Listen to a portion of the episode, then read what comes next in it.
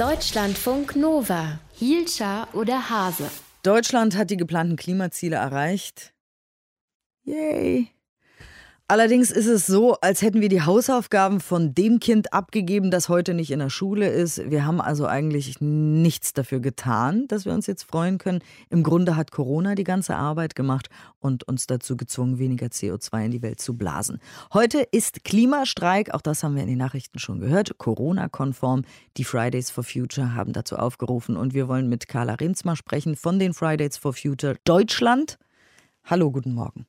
Guten Morgen. Deutschland hat sein Klimaziel erreicht. Da können wir jetzt doch erstmal ganz kurz chillen vor Erleichterung, oder? Nein, das können wir auf gar keinen Fall. Deutschland hat sich mit dem Klimabilanz 2020 zwar dafür gefeiert, dass sie ein Klimaziel einhalten. Das Klimaziel reicht aber bei Weitem nicht aus, um das Pariser Klimaabkommen einzuhalten und wurde eben nur aufgrund der pandemiebedingten Einschränkungen eingehalten und nicht aufgrund von strukturellem politischen Wandel, den es so dringend benötigte. Aber gab es nicht trotzdem auch politische Erfolge? Also es ist ja nicht mehr so in den 80ern, dass die Politik jetzt wirklich gar kein Verständnis dafür hat. So Klimawandel ist ja schon auch so selbst in der Union angekommen.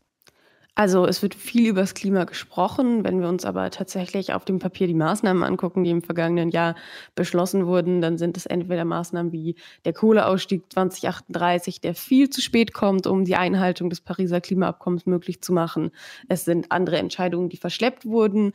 Und vor allen Dingen natürlich im Rahmen der Konjunkturpakete wurden Milliarden investiert, aber vor allen Dingen auch in fossile Technologien. Wir haben wochenlang über vielleicht eine Abwrackprämie auf Verbrenner gesprochen und sehen, dass genau genauso viel Geld in Kohle, Öl und Gas investiert wurde wie in zukunftsfähige Technologien.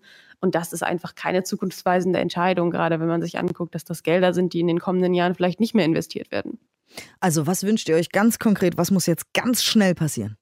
Wir brauchen einen viel schnelleren Ausbau der erneuerbaren Energien und dann vor allen Dingen natürlich eine Verkehrswende, die diesen Namen auch verdient. Das bedeutet ein schnelles Aus des Verbrenners. Das bedeutet aber auch vor allen Dingen eine Förderung des öffentlichen Nahverkehrs, des, von Fahrradinfrastruktur, um es da eben möglich zu machen, dass im Verkehr, wo in 20 Jahren die Emissionen nicht gesunken sind, die tatsächlich jetzt auch sinken. Also auch da passiert ja immer mal wieder was. Man liest ja immer auch Good News. Hier, die und die Stadt hat das gemacht und hier wurde was ausgebaut und so weiter. Aber das ist alles zu langsam, sagst du.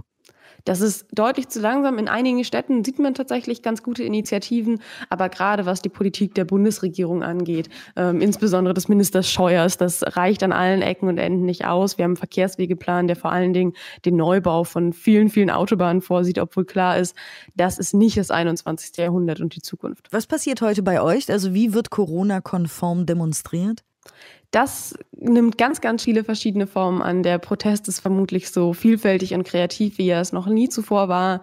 Es gibt Fahrraddemonstrationen, Kundgebungen mit Abstandsmarkierungen auf dem Boden, Menschenketten, aber auch Kunst- und Kreideaktionen, wo dann gar nicht viele Menschen vor Ort sein müssen, sondern beispielsweise Streikschilder abgeben können, die ausgestellt werden oder große Kreidebilder auf die Straße malen.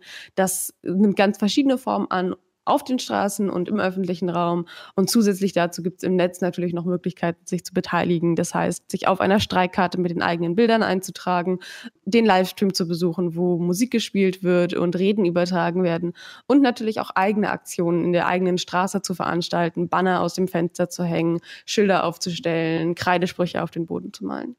Glaubst du, dass Corona doch irgendwie auch was Gutes hat, was die Klimapolitik betrifft? Also jetzt mal abgesehen von der Politik der Bundesregierung im Umdenken, in den Köpfen der Menschen, in der Wahrnehmung vielleicht?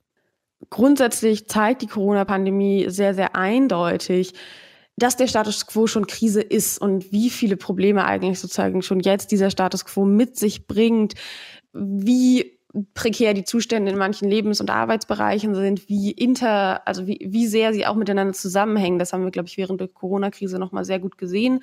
Und was man hört von vielen, ist, dass es ein anderes Bewusstsein gibt für Dinge, die einem wirklich wichtig sind. Gleichzeitig sehen wir aber vor allen Dingen politisch, dass eben vieles, vieles verschleppt wird, dass jetzt plötzlich ganz viel wieder so die Erzählung aufkommt, ja, jetzt aber erstmal die Wirtschaft und wir haben jetzt kein Geld mehr für Klimaschutz, was einfach nicht stimmt. Die beste Krisenprävention und Maßnahmen für soziale Gerechtigkeit sind eben auch Klimaschutzmaßnahmen. Das wird aber sehr schnell ausgeblendet, weil es jetzt eben viel das Bedürfnis gibt, wieder zurück zur Normalität zu kommen, obwohl die Normalität schon Krise war. Genau, was ist schon Normalität? Dankeschön auf jeden Fall fürs Gespräch, Carla Remsmar von Fridays for Future. Heute ist großer Klimastreik. Deutschlandfunk Nova. Hielscher oder Hase?